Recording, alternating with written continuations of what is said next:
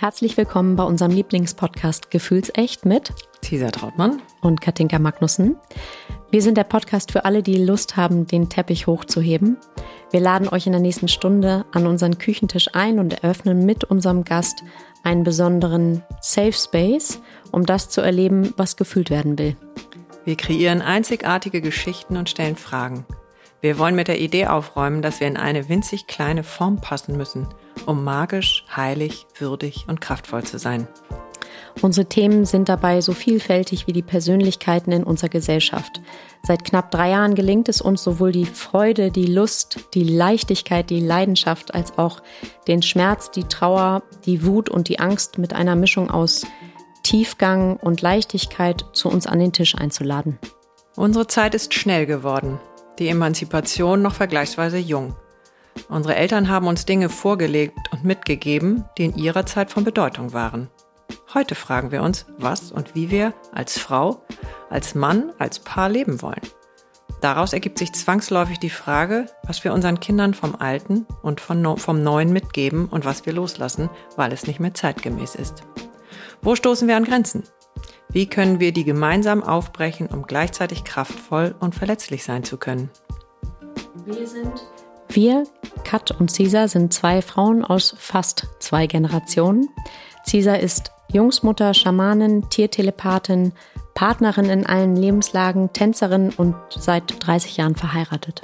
Katinka ist Fischefrau, Mutter von zwei Kindern, geschieden und neu liiert. Ursprünglich hast du Modedesign studiert und bist heute im Branding zu Hause. Für alle, die Lust haben, sich außerhalb der nächsten Stunde zu verbinden, tauschen wir uns natürlich auf Instagram aus. Unser Account heißt gefühlsecht-podcast. Und wer das reale Leben bevorzugt, für den machen wir alle ein paar Wochen ein gefühlsecht Get-Together bei uns zu Hause und da entwickelt sich aus Erfahrung auch eine ganz besondere Magie. Und jetzt ganz viel Spaß mit unserem heutigen Gast. Wenn ich erkenne, ähm, wie fühle ich mich denn, wenn ich ähm, im ventralvagalen Modus mhm. bin, wenn ich entspannt bin und mich wohlfühle?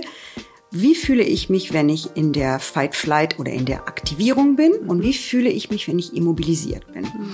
Und das üben wir, indem wir uns bewusst machen, wie diese Zustände sich für jeden von uns anfühlen. Mhm. Weil, was unser autonomes Nervensystem hier macht, das ist ja unser geiler Bodyguard, mhm. Der scannt die ganze Zeit ununterbrochen unsere Umgebung nach Reizen. Wir sitzen hier und reden miteinander. Mhm. Und trotzdem ist unser Nervensystem hochgradig wachsam, hört Geräusche, filtert sie raus, nimmt Schwingungen im Raum wahr. Wenn jetzt zum Beispiel die Feuerwehr hier vorbeifahren würde, wäre ich sofort im Alarm, weil bei uns im Haus hat es gebrannt vor drei Jahren. Wenn ich eine Feuerwehr höre, dann bin ich sofort im hm. Fight-Flight-Modus. Sofort. Okay. Ihr Lieben, herzlich willkommen erneut. Wir haben ja auch ein herzlich willkommen in unserer Intro, aber mir fällt es erst nicht schwer, das nicht zu sagen. Dann ja, stimmt, wenn es losgeht. In dem nächsten Teil. Äh, wir haben ganz viel Glück, weil wir die zauberhafte Britta, Dr. Britta Papai, nochmal bei uns haben dürfen. Äh, und liebe Britta, du hast uns ähm, geschrieben oder angesprochen, weil du auch für Jens Korsen brennst. Und kam ja eigentlich direkt, also 48 äh, Stunden nach oder 24 Stunden nach dem, Sofort. nach der Aufnahme. Sofort. Genau. Also ich glaube, wir haben bei unseren ähm, Hörerinnen und Hörern eine große ähm, Jens Korsen Fangemeinde, zu der wir ja auch gehören und äh, passenderweise hat äh, Michael uns heute und gestern eine Sprachnachricht weitergeleitet von einem wundervollen männlichen Fan und der, der glaubt, Zuhörer. er ist der einzige männliche Zuhörer. kann ich dir sagen, lieber anonymer Zuhörer, ich weiß den Namen ja, ja nicht, aber, der aber hat, du bist nicht der Einzige. Oh, ja, der hat uns so süß drauf gesprochen, also so wundervoll, wie wir den inspirieren dürfen und dass wir sagen würden, äh, am Anfang, wir würden den Teppich hochheben, für ihn ja. seien das ganze Räume. Also, und er wäre so im Glück, dass er mit uns, äh, wie auch immer, ins Fühlen kommen würde und so. Also, das ist. Und ich finde es auch immer ganz wichtig zu sagen, ähm, dass auch er natürlich nicht jede Folge hört, was, also nicht jeder, selbst ich höre nicht jede Folge. Wenn du mal eine aufnimmst, Caesar, sorry. Mhm. Vielleicht da nicht ganz. Überhaupt nicht, ja? ja, ich bin ja immer dabei. Ja, das ja. Zumindest physisch. nein, nein, auch so. Und das ist auch total okay. Also, ähm, ja, natürlich ist das es okay. Es ist nicht jede Folge irgendwie, ein, äh, ja. Nee. So, und deswegen nochmal kurz äh, den Bogen, warum ich den gemacht habe, weil der ist eben auch Jens Korsen-Fan. Ja. Ganz also. viele Männer sind Jens Korsen-Fans. Ich mhm. habe Männer in meiner Klientenschaft, die das Buch lieben, lieben und die dann immer wieder in Sitzungen aus dem Buch zitieren und sind ganz irritiert, wenn sie auf Frauen treffen, die eigenen zum Beispiel, die dieses Buch nicht lesen möchten, weil die sagen, nein, ich weiß schon alles über die Liebe, ich muss nicht noch mehr wissen. Und dann ja. kommt dieser Mann und sagt, aber du musst da lesen über die Freude des anderen mehren und mhm. wie das geht. Und mhm. ach, es ist einfach wundervoll. Doch, es gibt auch viele Männer und jeder, der zu mir kommt, kriegt sowieso dieses Buch äh, als dringende Empfehlung. Äh, denn nur dann können wir vernünftig weiterarbeiten, wenn ihr dieses Buch mal gelesen habt. Das ist so meine Haltung mittlerweile seit einigen Jahren, seit mhm. ich Jens Korsen zum ersten Mal gelesen habe. Wundervoll. Und wir das wollen heute, das war dein, äh, deine Ursprungsidee, warum wir heute wieder zusammen sitzen, ähm, dass du eben viel Erfahrung hast mit dem Buch, mit deinen Klienten, mit dem, was Jens Korsen ähm, sich vorstellt oder auch aus Erfahrung ja, ähm, aufs Papier gebracht hat. Und du sagst aber, es gibt noch einen weiteren Punkt, der wichtig ist, um eben in diese gehobene Gestimmtheit, heißt es, glaube ich, bei ihm, äh, und damit in sehr viel freieres äh, Lieben würde ich das jetzt mal spontan nennen. Also es gibt dafür noch so ein paar Skills, die man braucht. Ähm, und eins davon äh, nennt sich Polyvagaltheorie. Ist das richtig? Ja. So, und jetzt übergebe ich schon direkt an dich. Genau, und bevor wir da einsteigen, vielen Dank, weil ich muss das unbedingt wissen, was es ist. Ich habe keine Ahnung, dachte mir schon, scheiße, ich hätte mich vorbereiten sollen. Ähm, magst du dich trotzdem nochmal für alle, die jetzt die erste Folge mit dir nicht gehört haben, in einem Satz kurz vorstellen, wer du bist und womit du dich beschäftigst und vielleicht dann, was der ähm, der Trigger war in dem Moment, dass du sofort nach 48 Stunden angesprungen bist. Oder eine Sekunde. Ja, auf Jens Korsen. Ich bin in meinem zweiten beruflichen Leben jetzt äh, mit 58, nee, 57 Jahren, so wie 57 bin ich jetzt, äh, seit sieben Jahren äh, Therapeutin, systemische Therapeutin, Paartherapeutin, Einzeltherapeutin, Coach und Mediatorin und ich war in meinem früheren Berufsleben Juristin. Ich habe 20 Jahre in der Wirtschaft gearbeitet, in großen Unternehmen und dann durch eine lange Krise im Leben, nämlich durch eine schwere Krankheit, hat sich alles gewandelt und verändert und ich bin nochmal einen neuen Weg gegangen, der mich jetzt auch sehr, sehr glücklich macht. Und ähm, und er macht, glaube ich, auch viele andere glücklich.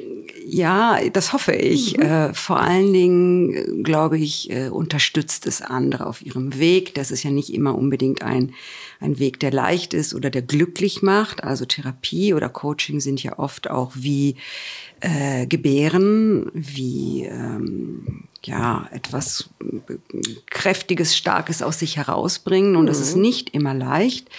Aber oft ist es danach leichter und mhm. einfacher. Mhm, schön beschrieben. Und, mhm. äh, und, das finde ich so wichtig, weil als solches sehe ich das. ist ein ganz tolles Bild, weil wir einmal durch den, also einmal durch den Schmerz durch müssen. Ja. So und durch wenn das Kanal. ja durch ja. den Kanal und da wird es eben auch eng und ungemütlich.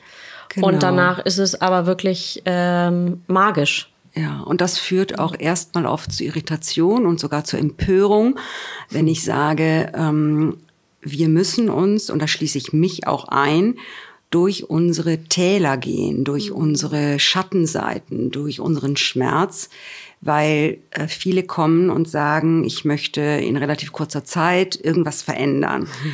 Ähm, und das können wir aber meistens in kurzer Zeit nicht. Also ich selbst habe nie etwas in kurzer Zeit verändern können. Und ich glaube, dass wenn wir das Leben als einen Prozess betrachten, der immer Veränderung ist, dann können wir das einfach auch besser annehmen mhm. und sagen, ich gehe hier jetzt mit dieser Person, also mit mir in diesem Fall, durch einen Prozess für mich und der ist immer mit Schmerz verbunden, weil ich immer wieder irgendwo zurückkehre, wo etwas wehgetan hat. Mhm. Und ähm, ähm, das, deswegen mache ich das auch so gerne, weil ich weiß, ich weiß einfach, dass es hilft.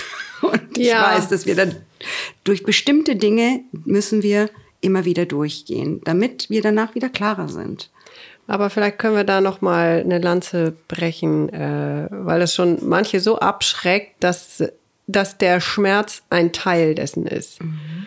Äh, oder, oder noch einen davor. Warum machen wir alle so einen Riesenbogen um den Schmerz?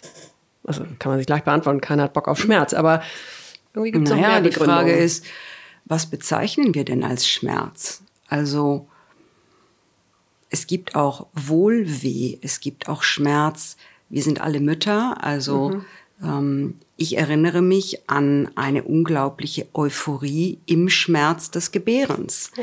Und das ist ein Schmerz, der einen Zweck hat, nämlich Leben zu geben und zu schenken. Und der ist ja danach auch immer schlagartig weg. Ne? Erinnert euch, das Ding ist, der Braten ist raus mhm. und schon ist ein Gefühl davon, also bei mir war es so, ich mache das nochmal. Ja? Gut, das kann ich jetzt in der Sekunde nicht bestätigen. Aber vielleicht liegt es bei dir auch schon einfach also länger zurück. Ich sehe Schmerz. Aber ich bin grundsätzlich, also und ich bin grundsätzlich deiner Meinung, mhm. dass der Schmerz unter der Geburt wird ja oft aus, als Gewalt beschrieben. Mhm. Und das finde ich ganz schrecklich, mhm. weil es ist eine Urgewalt. Es, eine Urgewalt. dazu. Ja, Es gehört dazu. Ja. Und deswegen, ich finde Schmerz oder kennt ihr das Wohlweh, eine kräftige Massage, ne, wo mhm. so richtig ja, reingedrückt vor einer Stunde wird, war ziemlich schmerzhaft aber tut jetzt ganz gut. Ja, aber das ist dieses, was man Wohlweh bezeichnet. Also ein Schmerz, der auch was ich sage jetzt mal was Heftiges, der auch was Geiles haben ja, kann. Ja, ja. ja, also ich finde, Schmerz kann auch was Euphorisierendes, was Beglückendes haben. Und ich würde niemals, während ich gebäre, sagen, so jetzt Schluss damit, äh, ich gehe nach Hause, sondern äh, da muss ich jetzt durch, da gibt's kein, kein Zurück. Und mit Schmerz meine ich jetzt nicht den, ähm, den überflüssigen Schmerz. Und da kommen wir auch relativ schnell gleich mhm. auch zum Thema. Mhm. Ähm, der, der Schmerz, dem ich jemanden bewusst zufüge, indem ich einen Menschen bewusst verletze, mhm. äh, herabwürdige, abwerte, das ist kein guter Schmerz. Mhm. Der hat keine transformative Kraft. Ähm, aber die Frage ist, was mache ich damit, wenn ich mich dann mit diesem Schmerz auseinandersetze? Und hier sind wir bei dem Thema, weshalb mhm. ich gleich gesagt habe, hey, yippie, da muss ich noch mal, noch mal drauf springen. Mhm. Das ist, lieben geht nur, wenn wir uns sicher fühlen. Mhm. Und Sicherheit bedeutet Verbundenheit, Sicherheit bedeutet, und da sind wir auch gleich bei der Polyvagaltheorie, bedeutet Reziprozität, das bedeutet im Miteinander, in der Verbindung mit, den, mit anderen Menschen regulieren wir uns. Wenn ich zur Welt komme, bin ich darauf angewiesen, dass meine Mutter, mein Vater, meine Bezugsperson durch das Spiegeln mich anlächeln, mich trösten, sich um mich kümmern, mich regulieren. Mhm. Wenn wir zur Welt kommen, haben wir ein unausgereiftes parasympathisches Nervensystem. Das heißt, wir haben ein sehr aktives sympathisches Nervensystem. Wir können schreien, brüllen, uns aufregen, Angst haben. Aber wir können uns noch nicht selbst regulieren. Mhm. Und das ist die magische Kraft der Koregulation durch unsere Bezugsperson.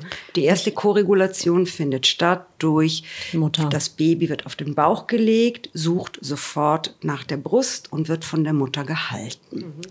Vielleicht äh, an der Stelle kommt mir gerade, das ähm, werden einige von euch sicherlich kennen, das Stillface-Experiment, ne? wo kleine genau. Kindern ähm, quasi die ähm, da wird, wird gezeigt, wenn die Kontaktperson nicht reagiert, also mhm. einfach nur ein stilles Gesicht zeigt, das Kind ist völlig, völlig verloren im Raum. Mhm. Genau. Und ein Kind, das keine Koregulation erfährt, mhm. entwickelt früh ein Trauma. Mhm. Und Trauma ist Schmerz und den Schmerz des Traumas können wir wiederum nur in Verbundenheit und in Korregulation mit anderen äh, heilen. Und daraus, dazu, dafür hat Stephen Porges, das ist ein amerikanischer Psychiater, in den 90er Jahren die Polyvagaltheorie entwickelt. Poly, mehrfach, Vagus, das ist der Vagusnerv, mhm. die Theorie, die über die verschiedenen Funktionen des Vagusnervs, der ein Teil des äh, parasympathischen Nervensystems ist, über diese, äh, diese, diese Funktion des Vagusnervs hat er diese Theorie äh, entwickelt. Es geht darum, unser Nervensystem besteht aus dem willkürlichen Nervensystem, das ist das, womit wir bewusst greifen, machen, tun, und dem unwillkürlichen Nervensystem, das ist der Teil, der unsere Funktionen regelt, wie Herzschlag, Verdauung, Atmung und so weiter. Das ist der, den wir nicht bewusst ansteuern können. Und hier wiederum haben wir das sympathische Nervensystem, das uns aktiviert ich bin in der Energie, mein Körper produziert Adrenalin, Cortisol, so wie jetzt, wenn ich hier sitze. Oder ich bin in dem Parasympathikus, ich bin ganz entspannt, ich bin ganz gelassen, ich bin ganz ruhig. Da, wo Cesar und ich sind. Genau. Und Stephen Porges hat eine sehr gewagte Theorie entwickelt, die auch wissenschaftlich tatsächlich widerlegt ist, die aber trotzdem funktioniert. Mhm. Nämlich er sagt, wir haben unser Vagusnerv, hat also parasympathischer Teil des Nervensystems, der uns eigentlich äh, entspannt, hat eigentlich zwei Zweige, einen sogenannten dorsalen Vagusnerv, der im Rücken verläuft, den wir mit den Reptilien gemein haben. Und der steht für Immobilisierung, für Kollaps, für die Unfähigkeit, mich zu bewegen. Mhm. Wenn ich also total in Panik bin und kollabiere und mich nicht mehr bewegen kann, dann bin ich in diesem dorsalen Modus. Und es gibt laut seiner Theorie einen ventralen Vagusnerv, der vorne verläuft, vom Bauch nach oben, durch den Hals ins Gesicht, der wiederum für die Verbundenheit, die äh, Beruhigung und die Entspannung sorgt. Mhm. Mhm. Und daraus hat er diese Polyvagalleiter entwickelt. Wenn ich in diesem ventralvagalen Modus bin, bin ich vollkommen entspannt, ruhig, mit anderen verbunden und kann lieben zum Beispiel. Mhm. Wenn ich im dorsalen Modus bin, bin ich ganz unten. Da bin ich unfähig, mich irgendwie zu bewegen. Da bin ich, äh, mich, ich bin gerade ausgeschimpft worden, gedemütigt worden. Ich hatte gerade einen Unfall und bin unbeweglich. Da bin bin ich in diesem dorsalen Modus. Und wenn ich im sympathischen Nervensystem bin ich aktiv bis hin zum Fight- oder Flight-Modus. Ja? Und dieser dorsale Modus steht für Freeze und für eingefroren sein. Mhm. Und hast du irgendeine Idee, warum das hinten ist? Also ich muss das ja immer alles ein bisschen. Ja, also weil im Rücken ist tatsächlich, also wenn wir jetzt sprechen von äh, Angst, ja, gibt es bei vielen Menschen dieses Bild, die kriecht mir den Rücken hoch. Ach, ja, okay. das ist da hinten. Das ist, mhm. wenn ich, also wenn ich zugewandt bin in der Verbundenheit, dann bin ich nach vorne orientiert. Mhm. Und wenn ich in diesem Immobilisierungs- Flucht bis hin dann zum Kollaps bin, mhm. gehe ich rückwärts. Mhm, ja, okay. so. Und vorne kann ich ja auch sehen und fühlen. Hinten kann ich auch fühlen, aber hinten sind ja zumindest jetzt aus meiner ähm, ähm, Welt auch eben ist der Wille ja und, mehr und, das, und vorne, vorne genau. das Gefühl. Mhm. Und das ist entwickelt aus der Idee, dass dieser dorsale Vagus, dass wir den mit den Reptilien gemeinsam haben. Die Reptilien okay. haben aber nur den. Ja, ah. die haben nur den. Ja, und die können entweder aktiv sein mhm. oder die können immobilisiert sein. Also ein Krokodil kann beißen und zuschnappen oder es kann irgendwie da liegen und sich nicht bewegen. Mhm. Und der ventrale Vagus, das heißt die Fähigkeit, uns zu verbinden, haben mhm. nur Säugetiere. Ah. Und die Säugetiere haben sich aber sehr, sehr, sehr viel später entwickelt als die Reptilien. Mhm. Und der Mensch, also Delfine, haben auch ein Vagusnerv, mhm. möglicherweise. Hm. Ich weiß nicht, ob es tatsächlich seziert und untersucht wurde, aber sie können in Verbindung gehen. Und wir Menschen haben dazu auch noch die Sprache. Mhm. Ja? Und ich finde, ob diese Theorie jetzt widerlegt ist oder nicht, also Wissenschaft, viele Wissenschaftler, er ist selber Wissenschaftler, äh, Stephen Porges, aber ich finde, es ist egal, weil wer heilt, hat Recht. Ja. Und mhm. ähm, die Polyvagaltheorie wird heute verwendet, die ist auch weiterentwickelt aus der Trauma, ähm, aus den, den Trauma-Ansätzen von Bessel van der Kolk, von Peter Levin, aus dieser ganzen Ecke. Mhm. Und in dieser Ecke bewegen wir auch, wenn wir heute von Traumaheilung sprechen, mhm. von äh, Schmerzheilung mhm. äh, und was brauchen wir, um in Verbundenheit und in Sicherheit zu gehen. Mhm. Und da finde ich die Ansätze von Stephen Porges äh, unglaublich wertvoll. Und wenn man ihn auch einmal reden hört und ihn mal erlebt, dann denkt man, ist doch scheißegal, ob das, was du da jetzt gerade sagst, wirklich, ob es den Teil hinten gibt oder nur den vorderen. Es gibt den Vagusnerv natürlich. Er verästelt sich auch überall in unserem Körper an ganz viele Stellen. Ich finde aber seine Theorie so interessant, weil ich selbst erlebe in meiner Arbeit diese drei Stati unseres Nervensystems, bin ich in der Verbundenheit, in der Sicherheit oben auf dieser Polyvagalleiter, mhm. bin ich in der Mitte, so schon im Fight, Flight oder zumindest in der hochgradigen Aktivierung oder sitze ich da im Stuhl wie ein toter Kartoffelsack. Mhm. Und was ich sehr interessant finde daran ist auch, dass sehr viele Menschen, ohne es zu wissen, nicht oben in der Verbundenheit sind, in der Sicherheit, sondern sich immer bewegen, ohne es zu wissen, zwischen einem hochaktivierten Status, Fight Flight, und einem mehr oder weniger abgetöteten Freeze-Modus. Wenn ich abends vorm Fernseher sitze und mir Netflix reinziehe mit der Tüte Kartoffelchips, bin ich eher tendenziell nicht in der Verbundenheit wirklich und in der Sicherheit, sondern eher in diesem abgeschalteten, kollabierten, äh, ich spüre nichts, ich fühle nichts, ich höre, ich sehe nichts und nehme, nehme nichts wahr. Ja? Okay. Und das passt so gut zu unserer Zeit, die nicht nur eine hochgradig narzisstische ist, sondern auch eine traumatisierte.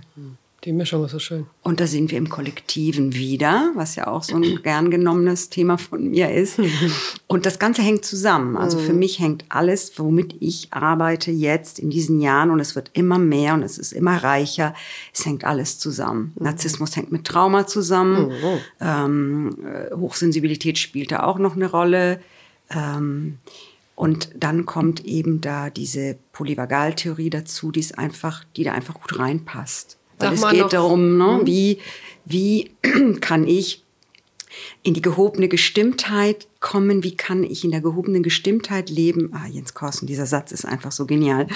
ähm, was brauche ich dafür? Und ich mhm. brauche dafür Sicherheit, vor allen Dingen in mir selbst. Ja. Sonst kann ich nicht lieben. Mhm. Ganz einfach, es mhm. geht nicht. Ähm Sag nochmal ganz kurz, das ist eine winzige Abzweigung, wo Narzissmus. Sorry für den Monolog. Nö, alles gut. Ähm, wieso Narzissmus mit Trauma zusammenhängt. Weil es wird welche geben, die jetzt ähm, deine Folge noch nicht mhm. gehört haben bei uns. Mhm. Äh, und für die, die sich jetzt mit Narzissmus in letzter Zeit nicht so beschäftigt haben, mhm. ähm, was ja alles völlig normal ist, äh, wo können wir da ganz kurz so eine kleine also wir gehen davon aus, heute, wenn wir darüber sprechen, wie narzisstische Strukturen entstehen, ohne es ganz genau zu wissen. Es gibt dazu ja verschiedene Theorien. Es gibt eine genetische, eine epigenetische äh, Theorie. Kommen wir mit narzisstischen Genen zur Welt? Mhm. Wird es anerzogen? Wie entwickelt es sich? Wo, wo, wo, wo fängt das denn an? Wie, wie werden wir zu Narzissten? Ähm, ich bin mir da mit einigen Kollegen äh, einig, dass es eine äh, durchaus auch aus einem Entwicklungstrauma hm, entsteht. Mhm. Also, und da sind wir jetzt wieder in der anfänglichen Phase. Koregulation durch die Bezugspersonen mhm. bedeutet, ich werde gespiegelt, ich werde gesehen, ich werde wahrgenommen und geliebt für das, was ich bin und wie ich bin. Mhm frühkindliche Entwicklung ist die, die Basis, also die ersten drei Lebensjahre für die Entwicklung eines guten Selbst, also eines gesunden Ich-Gefühls. Ich werde genommen, angenommen für das, was ich bin. jede Form, jegliche Form von Trauma, auch das kleine, auch das sogenannte Entwicklungstrauma, also Eltern, die nicht so präsent sein können, Eltern, die selbst traumatisiert sind, Eltern, die sehr belastet oder überlastet sind, Eltern, die alleinerziehend sind. Also gibt es tausend Gründe, weshalb ein Elternteil, ohne es zu wollen und mhm. ohne eine Schuld zu haben, das ist ganz, ganz wichtig. Wir reden hier nie über Schuld, ja. ja gibt dem Kind nicht das, was das Kind braucht. Und ich weiß nicht, wer das gesagt hat, welcher meiner geschätzten Kollegen, irgendjemand, der viel bekannter ist als ich, äh, hat gesagt, es gibt kein Leben ohne Trauma. Ja. Wir können nicht durchs Leben gehen ohne Trauma. Gibt auch kein Leben ohne den Schmerz, also ohne Ganz die Geburt. genau, eben. Und Aber deswegen, auch nicht ohne die Freude. Ja. Und deswegen finde ich, muss auch Trauma so ein bisschen re hm. re revidiert und auch kleiner gemacht werden. Ja, Trauma ist nicht 9-11, ja? ja, oder nicht nur. Mhm. Trauma ist nicht nur stumpfe Gewalt. Ja. Trauma ist auch, je nachdem, wie sensibel ich bin, mhm. ob ich eine Orchidee oder ein Löwenzahn bin, ob ich hochsensibel bin oder nicht oder was auch immer, mhm. kann etwas, was nicht als Trauma in der Intention war, der Bezugsperson zum Trauma werden. Mhm. Sprechen wir mal von Mikrotraumen. Ja. ja? ja. Also selbst ein, äh, ein, ein sexueller Akt kann Mikrotraumen verursachen. Alleine nur in, in, im Körper, ja, klitzekleine Risse in der Schleimhaut, der, in der vaginalen Schleimhaut, als Beispiel. Hm. Würden wir sagen, ich bin traumatisiert, weil ich tollen Sex hatte? Nein. Also mhm. nur dieses ganze Trauma-Thema ist so, Aufgebauscht. So aufgebauscht mhm. auch und wird so groß gemacht. Mhm. Ähm, und als dürfte es nicht sein. Als dürfte es als nicht sein. Als wäre das irgendwie so und, schlimm, was uns alles widerfahren ist. Ähm, bitte, deswegen, das finde genau. ich schön, dass wir darüber mal reden. Bitte mhm. äh, kratzt mir nicht die Augen aus, wenn ich sage, Schmerz und Trauma gehören zu unserem Leben. Ja. Und ich kann, wenn ich eine bestimmte zarte Struktur habe, kann ich durch eine frühkindliche Traumatisierung eine narzisstische Struktur entwickeln. Das heißt, ich lerne mich anzupassen ich werde gesehen, ah, wenn ich ganz lieb bin und ganz brav und ganz angepasst, dann hat Mama oder Papa weniger Stress. Mhm. Dann, ähm, dann ist es besser für sie. Mhm. Dann mache ich das so. Ja?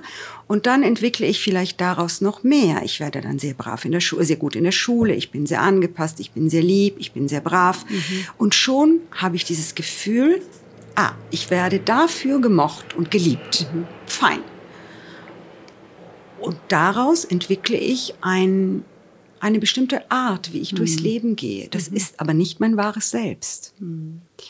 Und hier ist wieder ein Teil von mir eingefroren. Mhm. Der darf nicht gelebt werden. Der ist in mhm. einem Freeze-Zustand, in einem Immobilisierungszustand, in einem dorsalen Zustand. Mhm. Das ist alles nicht dramatisch, weil, und das finde ich, sagt Stephen Porges so toll, wir gehen auf dieser Polyvagalleiter dieser Zustände den ganzen Tag rauf und runter. Ja. ja? Mhm.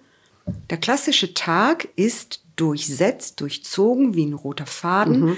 mit diesen verschiedenen Zuständen. Ja, ich stehe morgens auf, bin in der Aktivierung, das ist kein Fight Flight, ich bin einfach wach. Mhm. Ich renne zur Arbeit, dann komme ich dahin, mein Chef scheißt mich zusammen, mhm. du bist schon wieder zu spät, was auch immer, ich sitze da kurz mh, mm, komplett mhm. stumm, mhm. ja er, er, erstarrt, bin ich kurz im Freeze, ja. Mhm. Dann kommt die nette Kollegin und sagt, ey, komm, wir trinken jetzt erstmal einen Kaffee, erzähl genau. mal von gestern Abend, mhm. vom Grönemeyer-Konzert mhm. und schon bin ich in der Verbundenheit und bin mhm. wieder oben, ja. Mhm. Ich habe eine Fachfrage. Das jetzt. ist so schön. So schön und so normal. Und so normal, mhm. genau. Also, that's dann, us. Ja, du hast das so schön beschrieben mit diesem dorsalen und ventralen, also mhm. vorne, hinten. Mhm. Äh, ist ja bei den Chakren auch so, dass die vorne und hinten sind. Mhm. Also ich würde auch mal mutmaßen, dass es da auch Verbindungen gibt. Also ähm ganz bestimmt. Das ist nicht ja, mein Fachgebiet. Das kam mir die ganze Zeit, ne? wenn du sagst, es ist wissenschaftlich widerlegt. Mhm. Ja, dann ist es vielleicht der falsche Begriff oder wie auch immer. Aber die Theorie, die gibt's ja in vielen. Ähm, ne? genau. Da. Darüber hatten wir schon gesprochen, wir beide am Telefon, genau, weißt du. Genau. Da kommt ja auch so viel andere, so viele andere Theorien mhm. und so viel anderes altes Wissen. Altes Wissen eben auch, ja. genau. Und ähm, weil wenn jetzt bei den Chakren, wenn die hinteren mit den vorderen nicht ähm, miteinander spielen oder gut im Fluss sind, dann wird es eben deutlich schwieriger. Dann ist der wundervolle Flow äh, in der Regel unterbrochen. Ganz genau. Was gibt es denn da? Weil du hast das von der Leiter jetzt schon, hast du ein paar Mal gesprochen. Mhm. Ähm, wie geht das da in der Ja. Oliver, ist das Also ähnlich? die oder? gehen wir rauf und runter. Also hinten und vorne oder gehen ja, wir also zickzack, vorn, oder? also mh, du musst immer durch alle Stufen wieder durch. Also wenn ich gerade immobilisiert bin, ja, ich bin, Mhm. weil mein Chef mich gerade übelst niedergemacht hat, Okay. dann sitze ich da und es geht gar nichts. Mein Körper geht, also mein autonomes Nervensystem reduziert sofort die Vitalfunktion runter. Mhm. Ja, ich bin so wie eingefroren plötzlich, da, da geht nichts mehr. Und ich kann aber nicht sofort wieder in die Verbundenheit, also in diese ventral-vagale Energie mit meiner Kollegin gehen. Ich muss erstmal wieder wach werden. Ja, ich muss erstmal wieder aktiv werden. Und das Bild finde ich so schön. Wir klettern dann diese Leiter wieder ein paar Stufen rauf. Äh, unser Körper geht wieder in Aktivierung. Es wird wieder alles durchblutet. ja. Und ich kann jetzt wieder nach oben klettern in die Verbundenheit. Und wir müssen immer durch diese Stufen, wir gehen immer von unten wieder nach oben. Ach so, okay. Durch das passt alle ja ganz durch, gut zusammen, ja? dass man immer über das erste Chakra, also von Wir- unten wieder hoch Wir muss. plumpsen aber, wir können von oben nach unten fallen, ganz schnell. ach so. Also ich bin in der Verbundenheit und plötzlich erhalte ich eine schreckliche Nachricht und gehe in den Schockzustand zum Beispiel. Mhm. Da bleibt die mittlere Stufe aus. Ich falle runter. Okay, aber direkt. wenn ich unten bin, muss ich durch alle diese Stufen wieder hochklettern. Und ich das kann nicht ergibt auch? Sinn. Nein, du kannst, doch, du kannst in Oder dem Sinne abbiegen. Fahrstuhl? Es muss ja nicht so krass sein. Ne? Dieses Hochklettern ist nicht, ich muss jetzt wieder krass Adrenalin produzieren, damit, sondern es kann auch sanft sein. Ja? Das heißt, wir können auch eine, eine Strickleiter als Bild nehmen. Schön. Der Strickleiter ist nämlich beweglich. Ja? Und ist irgendwie keine Ohnmacht und all sowas. Genau. Ne? Es hat so was Spielerisches. Und wir können auch die Leiter, das mache ich in meiner Arbeit mit Klienten, wenn die sehr traumatisiert sind. Die Leiter hat ja für einige sowas, ich falle in ein Loch, da gehe ich nicht runter, da habe ich keinen Bock drauf. Dann legen wir die Leiter horizontal, ja, und dann gehe ich die Leiter von links nach rechts rauf und runter, ja, und nicht von unten nach oben, weil das hat für viele einen bedrohlichen Charakter. Ja, so freier Fall, ne? Ganz genau, ja. Und ich kann immer wieder diese Leiter raufgehen. Okay, weil das ist wichtig. Wo bin ich selbstwirksam? Ah, Wenn- nicht? Und genau. wo ist dieses, also weil da Genau. kommen wir vielleicht in diesen Punkt der Heilung oder wie Ja. funktioniert das, dass es eben nicht mehr so ist wie früher. Ja. Ne? Da war ich ohnmächtig ähm, und war natürlich nicht in der Lage, mich Genau. selbst wieder äh, zu regulieren, weil ich einfach winzig klein war. Und ähm, Gut, was- aber es wird ja auch heute viele geben, die in dem Bereich feststecken. Genau, oder? genau. Genau. Und da ist es wichtig, ähm, erstmal zu verstehen, wie unser Nervensystem funktioniert. Also wenn ich erkenne, ähm, wie fühle ich mich denn, wenn ich ähm, im ventralvagalen Modus bin, wenn ich entspannt bin und mich wohlfühle, wie fühle ich mich, wenn ich in der Fight-Flight oder in der Aktivierung bin und wie fühle ich mich, wenn ich immobilisiert bin. Und das üben wir, indem wir uns bewusst machen, wie diese Zustände sich für jeden von uns anfühlen. Weil, was unser autonomes Nervensystem ja macht, das ist ja unser geiler Bodyguard, der scannt die ganze Zeit ununterbrochen unsere Umgebung nach Reizen. Wir sitzen hier und reden miteinander. Und trotzdem ist unser Nervensystem hochgradig wachsam, hört Geräusche, filtert sie raus, nimmt Schwingungen im Raum wahr. Wenn jetzt zum Beispiel die Feuerwehr hier vorbeifahren würde, wäre ich sofort im Alarm, weil bei uns im Haus hat's gebrannt vor drei Jahren. Wenn ich eine Feuerwehr höre, dann bin ich sofort im Fight-Flight-Modus, sofort. Jetzt weiß ich das aber. Als ich das noch nicht wusste, was das bedeutet, kriegte ich sofort feuchte Hände, Herzklopfen und hätte gesagt, Mädels, wir müssen das Gespräch kurz unterbrechen. okay. Wahrscheinlich brennt Ja, irgendwo tut's das ja. Aber bei mir nicht mehr. Wow. Mhm. Weil ich jetzt weiß, ah, danke Nervensystem, ähm, ich brauche diese Warnung jetzt aber nicht. Ich kann die ähm, wegschalten, ausblenden. Weil ich verstanden habe, wie mein Nervensystem funktioniert. Deins reagiert anders als meins. Und da gibt es so viel, viele schöne Übungen. Die Polyvagalarbeit ist so äh, einfach, die ist easy. Es geht darum zu lernen, einfach die ganzen Reize, die von außen kommen, bei mir individuell wahrzunehmen und zu spüren. Und das üben wir dann mit unseren Klienten. Ja? Und zwar nur spüren, ne? Nur spüren. Das muss gar nichts irgendwie weg, oder? Nur fühlen. Und viele sitzen da und sagen, ich fühle nix. Wo, wo sollte ich das fühlen? Und ich Mhm. sage, sollen? Gar nicht. Was, wie, wo spürst Gib du mal ein Beispiel. irgendwas? Ähm, Also wie kommt man dahin? wenn meinst du, ich sage, ähm, die Feuerwehr fährt draußen, ja, ich kriege, also ich fühle Herzklopfen, meine Hände werden feucht und ich glaube, das ist der, die Vorstufe von Angst. Okay.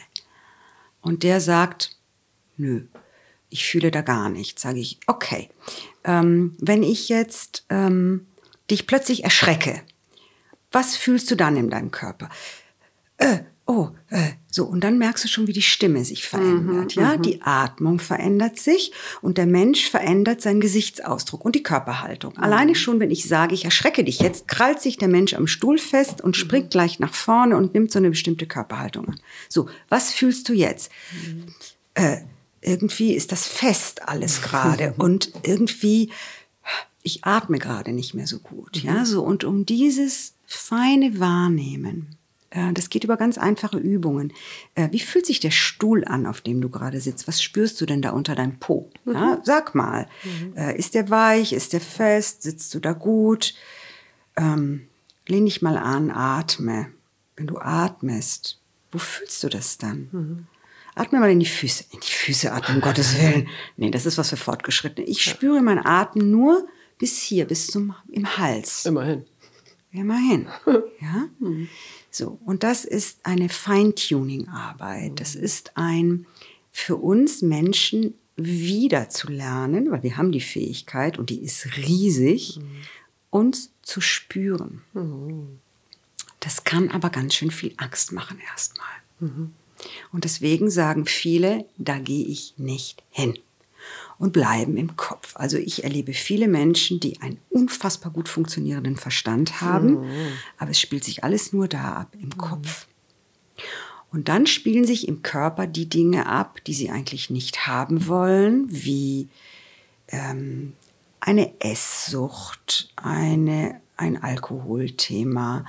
Ähm, Jede Form von Süchten. jede Form von Sucht, äh, aus Verbindungen wieder rauszugehen, weil ich nicht lieben kann, weil ich mich nicht sicher fühle und Angst habe und all das. Und wir lernen erstmal, wenn wir polyvagal arbeiten, ganz simple Reize von außen wahrzunehmen. Zum Beispiel, ich spüre einen Luftzug hier an den Beinen. So. Wie ist denn der? Boah, das ist ein bisschen kühl. Ja, wie fühlt sich das an? Ja, so. Über ganz, ganz einfache Basics, Schön. die für viele aber nicht einfach sind und schon gar nicht Basics sind. Also ich habe vor allen Dingen so großen Respekt vor, vor denen, die sich so schwer tun zu fühlen. Ne? Weil das ja, Ja, dafür gibt es auch Gründe. eins zu eins äh, auf dem Tisch ist. Äh, weil freiwillig gibt man sein Gefühl nicht ab, aber äh, als Kind ist das dann eben Überlebenstraining. Ja. Und hat dazu gedient, dass es irgendwie halbwegs gut weiterging. Ja. Ähm, und dann aber im Erwachsenenleben sich da hinzutrauen, ähm, habe ich schon großen Respekt vor. Gestern hat eine Klientin zu mir gesagt, ähm, die hat ein Thema mit Essen. Und die hatte mir am Anfang, als wir angefangen zusammen zu arbeiten, gesagt, dass sie keine Erinnerung hat an ihre Kindheit, bis sie ungefähr sieben Jahre alt ist. Und da habe ich gleich gedacht, aha, das ist ja interessant, gut, mal gucken, was sie noch so bringt und mitbringt. Und dann erzählte sie irgendwann mal, dass ihre Eltern eigentlich, äh, die Mutter hat ge geprügelt und der Vater hat geschrien. So. Und damit ist klar, warum du dich nicht erinnerst an das, was bis sieben oder sechs Jahre passiert ist. In dieser Zeit hast du nämlich genau das entwickelt, vor allen Dingen im Alter von 0 bis 3, aber in dem Alter, bevor wir eine Denkfähigkeit wirklich entwickeln. Also im Vorschulalter ähm, erleben wir unsere Welt durch unsere kindlichen Augen, durch das Fühlen und durch das Spiegeln der anderen. Und wenn dir gespiegelt wird, du darfst nicht so sein, wie du bist und du wirst für alles, was du bist, angebrüllt oder geprügelt, dann hörst du auf zu fühlen. Und sie kann nicht fühlen. Und zwar gar nicht. Im Kopf ist sehr viel und da ist auch viel Leid und viel Schmerz. Aber auf der Gefühlsebene passiert wenig. aber beim Essen. Noch beim Essen passiert da wenig. Gefühlt. Noch, Noch, genau. ja. Genau. Und über das Essen fühle ich mich. Ja? Immerhin. Ja.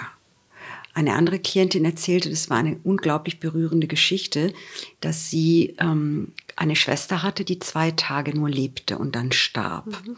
Und die hatte einen ganz besonderen Namen bekommen. Einer, das ist eine italienische Klientin, ein Name, der in Italien damals von den ähm, Standesämtern nicht anerkannt wurde, nämlich ein arabisch, arabischer Name, Salima. Und dann wurde das Mädchen Elisabetta genannt, starb nach zwei Tagen und dann kam fünf Jahre später die Schwester zur Welt und wurde Salima genannt. Mittlerweile wurde der arabische Name anerkannt von den Standesämtern. Und Okay, schon, dieses weiß, wissen Sie, weil ich habe schon Gänsehaut am Ich auch. ganzen Körper. Ich. Danke. Und diese Frau, die jetzt Ja, heute ei, 49 ei, ei. Jahre alt ist, wog irgendwann mal 180 Kilo. Mm. Sie war zwei Personen Genau. geworden. Das musstest du jetzt nicht sagen, ja. Mhm. Und sie selbst aber, als die Salima, die sie ist, hat eigentlich keine Existenzberechtigung. Sie darf nicht leben, weil sie ist an die Stelle ihrer toten Schwester gekommen, die immer noch von der Mutter betrauert wird. Und die lebendige Schwester hatte keinen Platz, weil es wurde immer nur um die Tote getrauert. Und so durfte Salima nicht sein und hat sich aber Beziehungsweise Präsenz- nimmt sich im wahrsten Genau. Sinne des Wortes den Raum und den Platz. Und zwar auch dadurch, dass sie durch dieses enorme Übergewicht, jetzt ist sie äh, auf eine wieder ge, ge, geschrumpft, gesund geschrumpft tatsächlich, hat ein Leben lang an sich gearbeitet, arbeitet jetzt auch gerade mit mir und ähm, hat gesagt, durch diese riesige Körperfülle, die ich hatte, hatte ich die volle Aufmerksamkeit. Und wenn es die negative war, guck die Fette da, diese dicke, äh, was auch immer. Ja. Nicht sein dürfen, auch wenn es nur kleine Anteile von mir sind, die nicht sein dürfen, die darf ich nicht mehr fühlen. Und schon fallen wir aus dem Fühlen raus, aus der Sicherheit raus und somit aus der Fähigkeit in Verbindung zu gehen. Und dazu hat mir vor ein paar Tagen jemand gesagt, eine Klientin, mit der ich in dieser Narzissten- und Narzissmusgruppe, in dieser toxischen Beziehungsgruppe arbeite, gesagt, aber ich gehe doch gerade in Liebesbeziehung, um die Sicherheit zu bekommen. Klassiker. Oder auch noch, ich wurde aber auch durch Verbundenheit mit anderen geheilt. Und ich sage, ja, genau richtig die Unterscheidung. Ich werde durch Verbundenheit mit anderen geheilt, aber ich kann nicht in Liebesbeziehung gehen, um geheilt zu werden oder nur um den Halt zu finden, weil das wird nicht funktionieren. Das wird nur funktionieren, wenn ich bereit bin, in diese Reziprozität zu gehen. Das heißt, ich zeige dir meine Verletzung und meine Zartheit und du zeigst mir was von dir. Und so können wir uns gemeinsam regulieren und auch heilen. Aber jeder eben für sich Und dann Miteinander. im gemeinsamen. Also und nicht in der Projektion. Und nicht in, und das ist der Unterschied. Das ist der Unterschied, den viele nicht wissen und nicht, woher auch. Ja, vielleicht kannst du das einfach. das? Ich bin mir gar nicht so sicher, ob vielen der Begriff Projektion da an der Stelle so bekannt ist. Vielleicht magst du kurz ein Ja. Mhm. Beispiel geben, weil das, glaube ich, ganz klassisch ist, ähm, dass ähm, die Verbundenheit woanders zu suchen, dann Ja. zu sagen, ja, ich habe sie doch. Ja. Und dann in der Stelle, wo das aber wegbricht, weil Trennung oder was auch immer, ist plötzlich der luftleere Raum und die Verbundenheit zu sich selber fehlt. Die Projektion ist dann da, wenn ich in dem anderen etwas sehe, was eigentlich zu mir gehört. Du bist so ein Narzisst. Dann sage ich immer willkommen, guck doch mal erst mal bei dir. Ja? Also alles, was wir an anderen ablehnen, wo wir sagen, du bist so das und das, das ist immer etwas, was mit uns selbst zu tun hat und was eine Projektion ist, weil ansonsten stören mich die Dinge an den anderen nicht. Die, die mit mir nichts zu tun haben, ja, die fechten mich überhaupt nicht an. Everything you dislike in others is something you can't face in yourself. Ganz genau. Ja?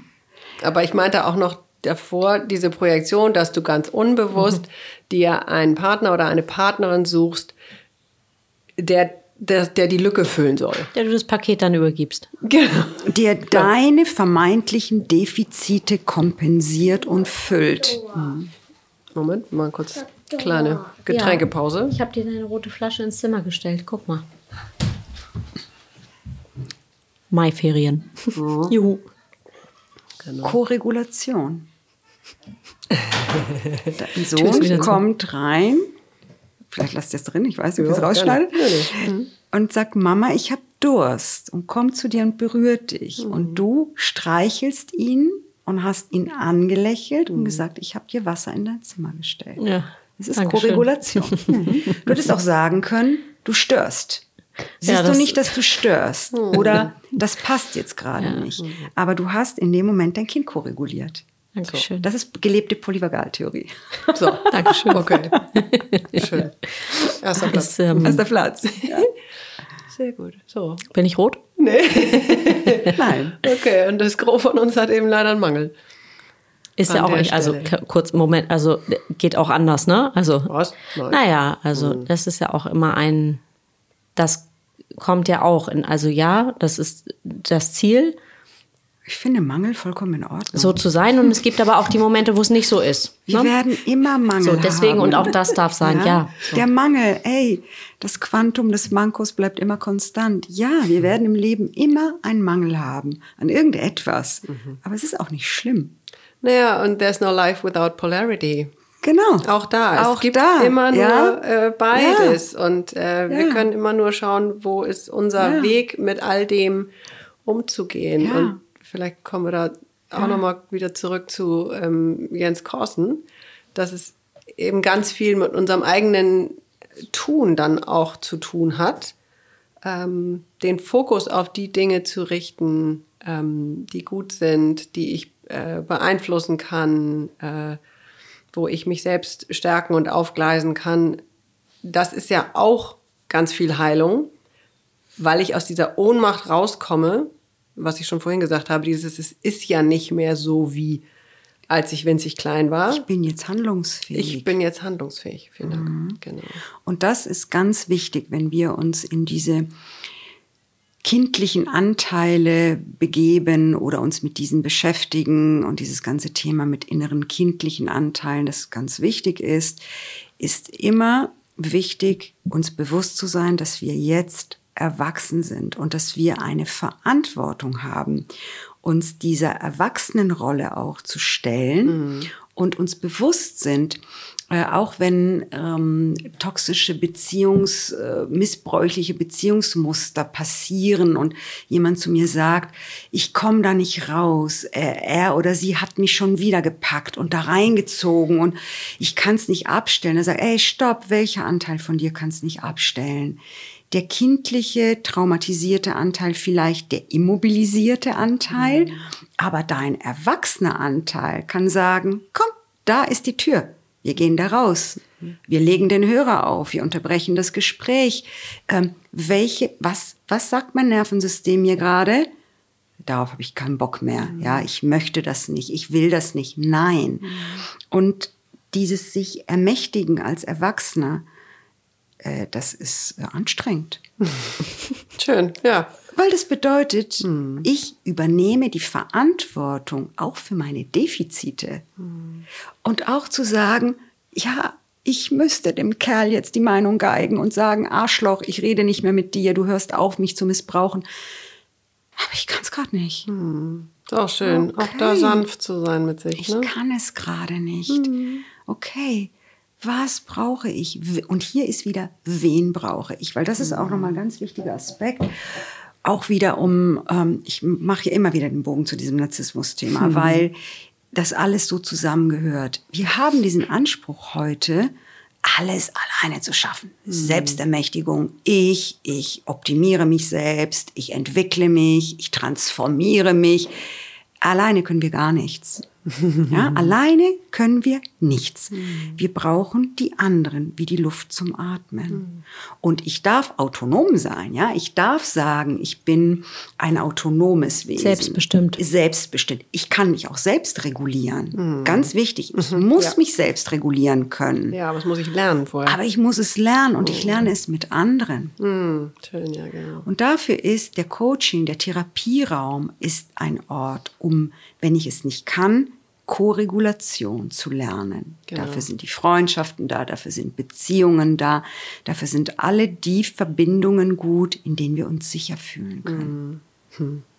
Und es ist wichtig, dass wir lernen, uns sicher zu fühlen. Weil jeder hat in sich, auch im verzweifelsten Moment, einen kleinen Ort der inneren Sicherheit. Und wenn er nur mhm. winzig klein ist.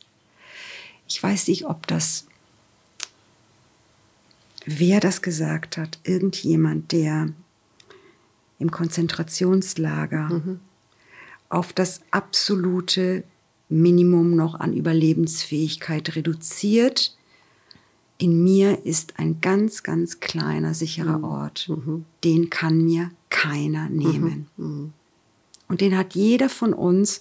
Und das ist wichtig, wenn wir Momente haben, in denen wir nicht weiter wissen, dass wir gucken, wo ist dieser klitze, klitze kleine sichere Ort in uns. Mhm. Kannst ja mal beschreiben. Also wie kann der sich anfühlen? Weil ich glaube, jeder kennt diese Momente.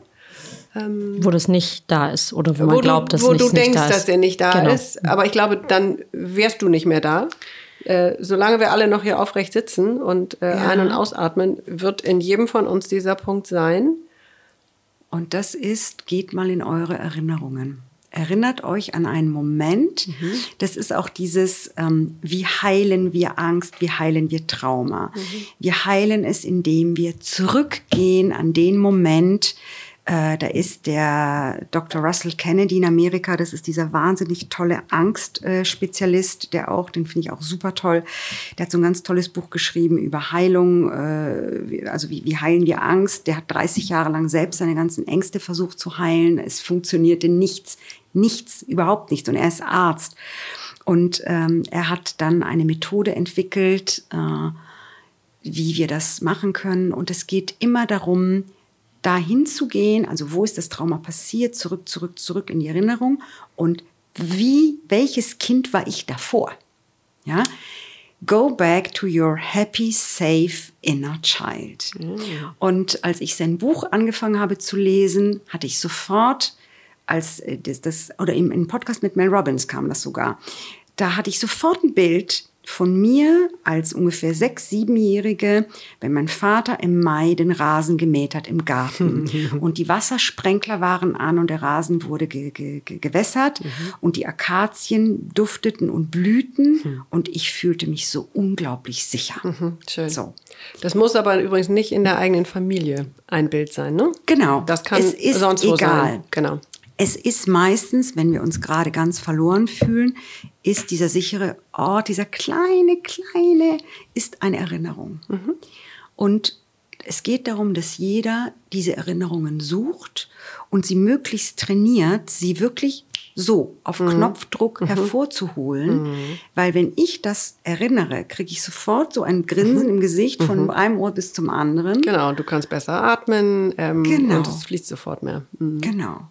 Und es gab jetzt beim Erdbeben in der Türkei diese Extremüberlebenden, die noch nach einer Woche oder zehn Tagen lebten, wo man sich gefragt hat, wie kann das sein? Das kann nicht sein.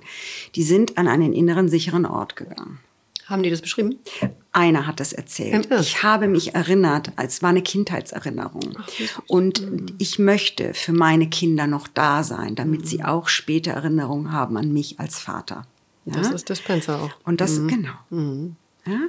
Und diese Weisheit, ich finde, die, die, die, Menschen sind eigentlich so weise. Es ist alles da. Wir haben das alles in uns. Mhm. Ja? Nur durch was wird dieses innere Wissen und dieses innere Können verschüttet und überlagert?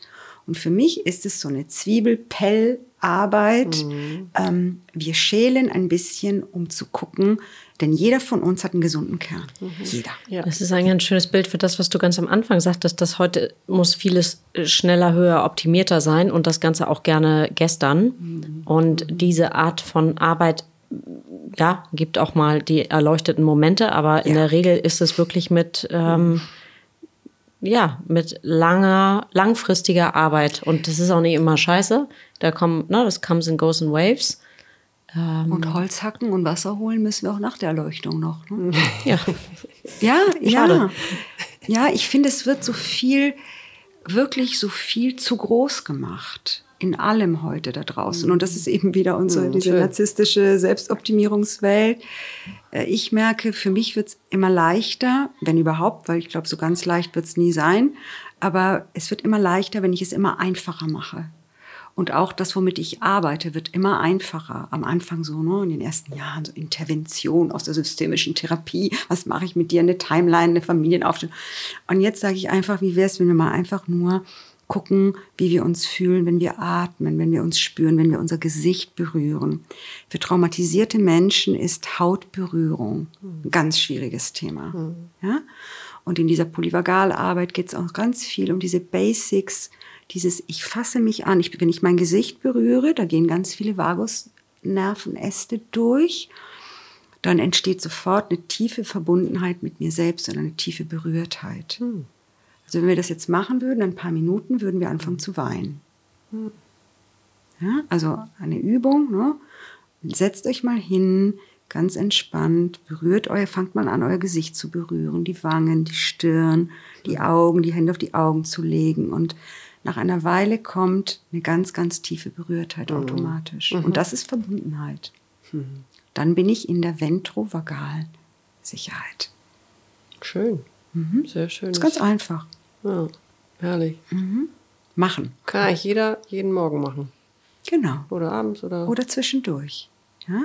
Und es gibt ganz viele Wege, deswegen finde ich, ist mir egal, ob die Wissenschaftler sagen, Porges ist, äh, der erzählt Quatsch. Mhm. Ähm, ich finde seine Instrumente, und die hat Deb Dana dann, seine Kollegin, hat die entwickelt, also hat, die hat seine Theorien in die konkrete Arbeit umgesetzt. Mhm. Und Polyvagalarbeit ist easy. Die besteht aus ganz einfachen äh, kleinen Dingen, die wir jeden Tag tun können. Mhm. Grounding, Orienting, äh, wie fühle ich mich im Raum sicher, mit den Augen nach vorne, nach hinten zu gehen, weil das eine, die Augen nach vorne aktivieren uns, die Augen nach hinten entspannen uns und, und die Hautberührung und Übungen mit den Stimmbändern, mit der Stimme. Das ist Selbstregulation, damit wir in die gehobene Gestimmtheit kommen können. Äh, so. Und wir sind wieder bei Jens. Er stellt sich auf den Stuhl. Ja. ja. Ich nicht. Äh, ich mache morgens Tön Ritual, ne? tönende Übungen mit meinen Stimmbändern. Ich blase meine Backen auf und mache Wuh mhm. Äh, und berühre mein Gesicht und fühle meinen Boden unter den nackten Füßen und solche Dinge. Aber es ist gehobene Gestimmtheit danach. Ja. danach. Na, Jens geht ja jeden Mittag um zwölf schwimmen. Ja, das genial. Im Atlantik, ja? glaube ich, ne? Ich weiß ja. jetzt nicht genau, welches Wasser er sich ja. da mal aussucht, aber äh, das finde ich auch total lässig. Und das ist am Ende nichts anderes als die Verbindung wieder mit unserem Körper. Hm. Weil wir eben im Trauma aus dem Körper aussteigen. Ganz genau. und zwar, wir steigen komplett aus dem Körper aus, wenn genau. wir im Trauma sind. Mhm. Wir sind raus aus dem Körper. Ja, ja. ja, Und viele sind, und das ist, was ich vorhin gesagt habe, wenn wir abends mit der Kartoffelchips-Tüte vor Netflix äh, liegen äh, oder irgendwas zappen und konsumieren die ganze Zeit, sind wir nicht in der Verbundenheit, sondern wir sind irgendwo draußen. Ja? Also wir lassen da uns, noch mal ein kleines Video. Ja, ich gucke auch Netflix mit der Chipstüte. oh, ja, ich also, finde manchmal, das ist so herrlich. Natürlich. Also ich habe die Chipstüte habe ich vorher gegessen, aber ja. äh, wenn ich abends auf dem Sofa sitze, also, wenn ich so denke, ihr könnt mich alle mal, ja. ich hatte einen bunten langen Tag. Ja. Ich will also, gar nichts mehr wissen. Und Nein. auch da, es darf oh, alles sein. Schön. Es geht ja nur um genau. die, ne? Nein, also wenn es jeden Tag nur, so ist. Es steht nur nur dafür, dass viele Menschen heutzutage ähm, auch wenn sie in diesen zu, nur wenn sie vorm Fernseher liegen oder nichts tun, mhm. nicht wirklich in wirklich entspannt sind, sondern mhm. einfach sich nur abschalten, sich mhm. wegbeamen, weil mhm. sie das andere alles nicht aushalten können. Ja, okay. ja? Mhm. Das Bewusste mit der Chipstüte, oh Gott, ist das geil heute Abend. Ich gucke den oder die Serie. Ich gucke ja. jetzt 17 Stunden Serie am Stück mit ganz viel Essen. äh, kann wunderbar in der Verbundenheit sein und ja. sehr heilend sein. Ja? Mhm. Das ist auch ein blödes Beispiel, aber es fällt mir so ein, weil ich höre das oft, dass die Leute sagen, ja, dann abends schalte ich ab. Genau, ich schalte mhm. ab. Aber der Sinn ist nicht abschalten, nicht wegschalten, sondern in der Verbindung mit mir zu bleiben. Mhm. mhm. Ja? Also äh, herzlich willkommen den Chips, Tüten und Netflix. Ich habe da auch ja. eine Serie, die muss ich unbedingt gucken. Deswegen wird es bei mir heute Abend wahrscheinlich auch der Fall sein. Okay, und, und, bist du auch an den Chips? Bist du auch die, die, äh, der chips -Kandidat? Sehr gerne mal, aber halt eben dosiert und äh, dann auch bewusst. Ja, also ich genau. bin nicht jemand, der sich das dann irgendwie mal nebenbei reinzieht, weil ich esse ja für mein Leben gern, ich trinke für mein Leben gerne ein Glas Wein und all das. Ne? Ich bin ja auch die kochende Therapeutin, aber ich weiß das dann, dass ich das im Moment tue, weil es ein Genuss ist oder mhm. weil ich heute Abend sage, ich muss mich heute Abend bewusst damit mal wegschießen. Auch mit schön. Chips. Ja, ja also ich wähle das Abschießen heute Abend. Ich wähle es, in die Stumpfheit zu gehen. Jo, Ja. ist okay. Ja, das ist Ja? wichtig, glaube ich. Also, weil in unserer, es ist alles leistungsoptimiert und wir müssen das alles können und Das müssen wir und tun. dürfen. Ja, das müssen wir das dürfen. ist so wichtig, finde ich. Auch blöd ja. sein und ja, ähm, vor allen Dingen blöd sein. Ja. ja, dieses ähm, äh, dumm rumsitzen und blöd glotzen. Ja, das ist wundervoll. genau. Aber dann auch gerne ohne Handy und ohne irgendwelche äh, Beschallung von außen, sondern wer kann schon mal einfach dumm rumsitzen und blöd in der Gegend glotzen? Das ist ein wunderbares, heilsames Mittel. Ja? ja. Ich bin jetzt gerade hier und tu nix. Und ist eben nicht blöd. Eben. Das ist alles andere als blöd. Das ist einfach nur nix. Ja. Okay, kannst du das gut? Nicht immer. Ne, immer wäre ja auch Da muss schwierig. ich Hm? in gehobener Gestimmtheit sein, um das zu können. Weil ich habe auch Zustände von totalem Freeze und totaler Immobilisierung.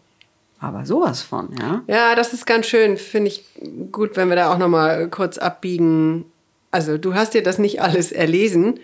auch. Um Gottes ähm, Willen. Die Bücher von Stephen Porges kann man kaum lesen. Die sind unlesbar. Die sind, das sind solche Schinken. Das ist, eigentlich ist es furchtbar. Äh, ich höre ihn. Ich höre ihm eher zu, wenn ich ihn erlebe auf der Bühne.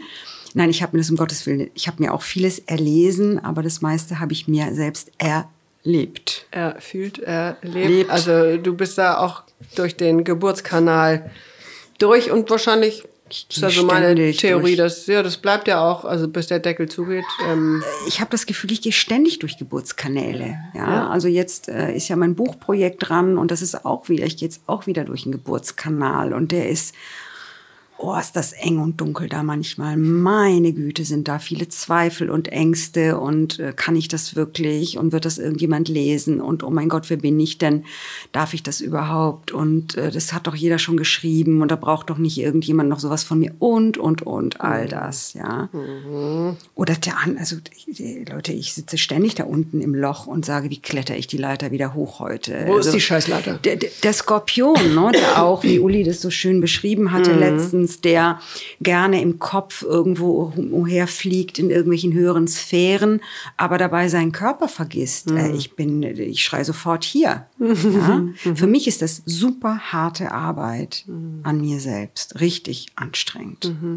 ja, aber, aber- deswegen bist du eben auch so authentisch. So. Und wir äh, lieben ja unsere Gäste auch für ihr authentisch sein. Und für dieses äh, nicht irgendwas aufsagen, weil wir da so wahnsinnig kluge äh, Bücher drüber gelesen haben, sondern Und die lese ich auch gerne. Die liest du auch gerne, weil so das war ja, glaube ich, ein, der größere Teil deiner Kindheit, Jugend oder deines jungen Erwachsenenlebens, dich auf deinen äh, Kopf und Hirn zu konzentrieren, was Ja. mega funktioniert hat. Aber du bist eben auch allerbestes Beispiel für, okay, und das hat mir dann nicht gereicht ähm, und deswegen habe ich mich zwei bis zehn Etagen tiefer getraut. Ich würde auch immer noch sagen, dass ich den Großteil meines Lebens in der Abgetrenntheit gelebt habe. Ja. Und dass die Krankheit, die viele Krankheiten, viele Krankheiten, die ich hatte, die vielen Jahre, also nicht nur diese eine konzentrierte, wo ich sieben Jahre krank war, sondern ein Großteil meines Lebens haben somatische Erscheinungen eine Rolle gespielt. Und das war, um überhaupt irgendwas zu spüren. Ich habe eine chronische Schmerzerkrankung, Fibromyalgie. Das ist heute belegt, dass das Rheuma, das ich habe, ein Trauma, eine Traumaerkrankung ist. Ja? Die man ja, angeblich heilen kann. Ich habe es noch nicht geschafft. Also ich bin dabei mit dieser Art von Arbeit. Aber es ist, äh, the body keeps the score. Das ist im Körper, im, im, im, im, im, in den Zellen verkörpertes Trauma und Schrecken. In den Zellen, in den Faszien. Und also, wenn ich zu meinen Klienten toll predige, hallo, ich bin die Erste, die die Abgetrenntheit wirklich Kopf von dem Rest, ähm, ich bin jetzt 57, ich würde sagen 50 Jahre gelebt hat. Und deswegen wünsche ich mir und freue mich immer so, wenn junge Menschen zu mir kommen. Davon kommen nämlich immer mehr. Und ich sage, ey, wie toll, dass du dich traust. Ich feiere dich so, wenn Menschen kommen, die Anfang 20 sind und sagen, ich will aber jetzt etwas anders machen oder verstehen oder Ist auch eine fühlen. Entwicklung. Und das ist eine riesige Entwicklung. Das, Nicht so lange warten. Ja. Ja, weil, also auch aus vielerlei Gründen, aber und auch, weil irgendwann ist es dann, glaube ich, auch nicht mehr so leicht, die Themen anzufangen, anzurollen. Also es ist irgendwie, es ist, sitzt so tief irgendwann, ja. Also ich, ich wirklich, ich arbeite lange schon an mir, über 30 Jahre. Ähm, 40 bald. Also ich habe mit 20 angefangen mit Therapie, damals auch mit Psychoanalyse. Das ist wirklich bald 40 Jahre her. Und wenn ich denke, ey, hätte ich doch mal früher angefangen, auch mit anderen Sachen, die nicht so über den Kopf gehen, sondern mehr über den Körper. Ey, in Italien gab's das damals noch nicht, ja, und auch Schamanismus und alles, was heute mit dem Körper auch gemacht wird, diese tollen Sachen. Das war eine Wüste damals. Ja, ich glaube auch, dass wenn das Leben nach hinten kürzer wird als also ja, als das was irgendwie Nach vorne. ja genau also so, so rum ja wenn Der das ähm, kürzere Teil, wenn ja wenn schaut. das kurze Teil irgendwie noch vor einem liegt dann ist der Mut den es braucht einfach noch mal ein anderer die Der Themen wird anzugehen so viel größer. Also mir wird jetzt bewusst durch meine Eltern, die alt sind, durch meine Mutter, die jetzt 78 ist, 79 wird bald und die sehr sich sehr verändert hat in den letzten ein, zwei Jahren, ist mir bewusst geworden, wie wenig Zeit ich noch habe. Und also wie viele gute Jahre sind das noch? Weiß ich nicht, wenn 20, keine Ahnung. Auch die Frage ist, was, ist, was betrachtet man als gut? Aber ich habe so das Gefühl, ich muss mich beeilen. Ich will mich, ich will noch so viel. Und ich habe jetzt so einen Gefühl, ne? Drang, ja, Chips, viele Chips. Und ich habe so einen Drang jetzt noch so viel zu entdecken und kennenzulernen, weil sonst die Zeit rum ist. Und ich lebe gerne als Britta Papai auf diesem Planeten. Und vielleicht komme ich wieder als Salbeipflanze oder als Hund oder als irgendwas. Aber ich, so wie ich jetzt hier bin, heute, das ist nicht mehr so viel. Also, Ja, wissen wir nicht, aber es will vor allen Dingen, was wollen wir befeuern? Ja, genau das. Also, ähm, und damit, ja, ich, ich möchte, ähm, ich möchte was Schönes befeuern und nicht verbrennen, sondern eher befeuern, die Zeit zu nutzen, aber nicht in diesem Optimierungssinn, sondern in einem, mit einer Weichheit, Genuss. mit einem Genuss, mit, mit Freude und auch mit Freude an unseren vermeintlichen Schwächen. Mit, mit Freude einfach an all dem, was mich ausmacht. Und das möchte ich befeuern, damit es richtig brennt. Sehr So. schön, ja. Ja. ich würde sagen die Freude ist auf jeden Fall sehr präsent auf jeden Fall im anderen Zimmer schon mal Die Kinder sind ja, lustig. Ja, und das, ey, das ist doch toll, die zu hören, Ja, wie süß, die ne? in ihrer Lebendigkeit kichern, gickern, lachen. Ja, aber ich wäre auch gern wieder so. Kannst dich gerne dazu setzen dann Legen wahrscheinlich. Ich glaub, Gehe ich mit brauch- Caesar Mittagessen Ich brauche Enkel. Ich glaube, ich brauche Enkel. Ah, okay, gut. Hm, jetzt Ich möchte gehört? jetzt nicht meine Töchter unter Druck setzen, Nix. aber ich glaube so irgendwann. kannst gerne hier zum Halten vorbeikommen Ja, ich lade genau. alle ein wird ja, eh ja ein Gruppen, wieder. wird ja eh ein Gruppenbaby dann Hier gibt's bald wieder was zu tun. Ja. Herrlich. Ja, ganz schön. Gut. Sehr schön, vielen Dank. Liebe Britta, danke für die Ich bin gerade wundervolle ganz berührt von dieser Energie hier. Sind wir zusammen. Ja, lieben Dank dafür, dass ihr den Raum gebt und haltet. Sehr gerne. Und dass ihr so neugierig seid. oh ja, herrlich. Mhm. Ich hoffe, es war nicht zu viel Polyvagal-Theorie heute. Das nicht ja zu viel Thema. Lehrbuch. Nee, ganz schön. Also ich habe irrsinnig viel gelernt. Das war auch mein Ziel für heute. Ähm, also ich weiß, dass äh, Dani Kilic, die hatte das auch schon Ja, das habe erwähnt. ich auch gehört. Aber ja. eben so ein bisschen in so ein, zwei Nebensätzen. Ja. Und ähm, Ja. ich war ganz dankbar, als du sagtest, so komm, das machen wir jetzt. Ich habe das Gefühl, dass alles, was wir hier sagen in diesen jetzt dann bald 149 Folgen, irgendwie verbunden ist. Da ist so ein, so ein weicher, seidiger Faden, so ein feiner, der das irgendwie alles verbindet. So ist mein Eindruck. Ich höre auch nicht jede Folge, ich schaffe das gar nicht alles zu hören. Aber immer wenn ich was höre, denke ich, ach guck mal, irgendwie schwingt das alles zusammen. Ganz schön. Das ist ja irgendwie auch das Wort, was ähm, dann regelmäßig auftaucht an den Abenden. Ähm, und auch sonst. Zu dem letzten warst du ja auch dabei. Vielen Vielen so Dank schön. nochmal für, für das Olivenöl, was du mitgebracht Das hast. hier verbacken ist in diesem wundervollen, dünnen. Ja, nicht nur das. Also nicht, dass du in mich reinbeißt, weil tatsächlich, äh, also kleiner, unsere äh, geliebte Bioresonanz, Niki Botschaft, Folge Oh, da bin ich nicht. 106, glaube ich, ähm, gibt die Empfehlung bei trockener Haut morgens, wenn man aus der Dusche kommt, auf die nasse Haut das Olivenöl rauf zu tun. Was meinst weil du, man, warum ich so viel brauche davon ja, Jahr? und ich, also tu, tu das tatsächlich auch. Ich habe trockene Beine an den, äh, trockene Haut an den Schienbeinen und reibe mich morgens mit einem Olivenöl Ja, ein. wundervoll, da bin ich mit dir immer und ich verbunden. Muss, das ist das mega. ist- das ist echt der beste Hauttipp. Worüber haben wir heute gesprochen? Über Verbundenheit. Ja, schön. Also du klebst quasi an mir. Das ist toll. Und du bist in mir, weil ich jetzt dein Brot gegessen habe, das du gebacken hast. Mit meinem Oliven. Oh mein. Gott, das ist Alter schön. Falter, ja, ja. Alter Und das Rezept Falter. von Lisa. okay, wir können das ewig weiterspinnen. Ich danke Okay, euch von Herzen. Vielen, war wieder vielen Dank. so schön hier. Dr. Britta Papai. Papai. Papai. Papai Hast du noch ähm, irgendwas, also man findet dich ja sowieso, aber Papai, Papai, Papai. P-A-P-A-Y. Y, genau, www.brittapapai.de.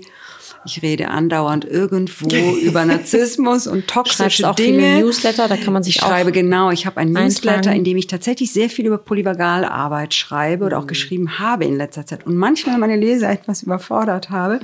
Genau, über meine Website kann man auch mein Newsletter abonnieren und äh, jetzt werde ich natürlich alle über mein Buchprojekt auch auf dem Laufenden halten. Das Uns bitte als vielleicht allererstes. sogar im Herbst schon erscheint. Mal guck gucken. Und weißt du noch, dass du, als du beim letzten Mal hier saßt, Mhm. so darüber geredet hast, so ganz vage, dass du nicht den Hauch einer Idee hattest, aus, außer dass irgendwie ein Buch her will? Jetzt geht's gerade Genau. los. Mm. Guck mal, noch jemand das ist hat schwanger. Sich, äh, genau, Tisch. das hat sich auch konkretisiert in diesem Jahr. Und ich hatte ja vor drei Jahren mir gewünscht, aufs rote Sofa bei das zu gehen. Das habe ich mir manifestiert, da bin ich gewesen. Und letztes Jahr habe ich mir das Buch manifestiert und jetzt kommt es gerade. Und dann manifestiere ich mir irgendwann nochmal wieder bei euch zu sitzen. Und dann wird es auch, guck mal, es kommen dann wieder neue Themen, mit denen ich dann sage, oh ja, ich habe da wieder was, worüber ich mit euch so gerne reden. Wundervoll. Ja. Vielen, vielen Dank. Vielen Dank euch. Wundervoll. Es war wieder fantastisch. Vielen Dank. Danke.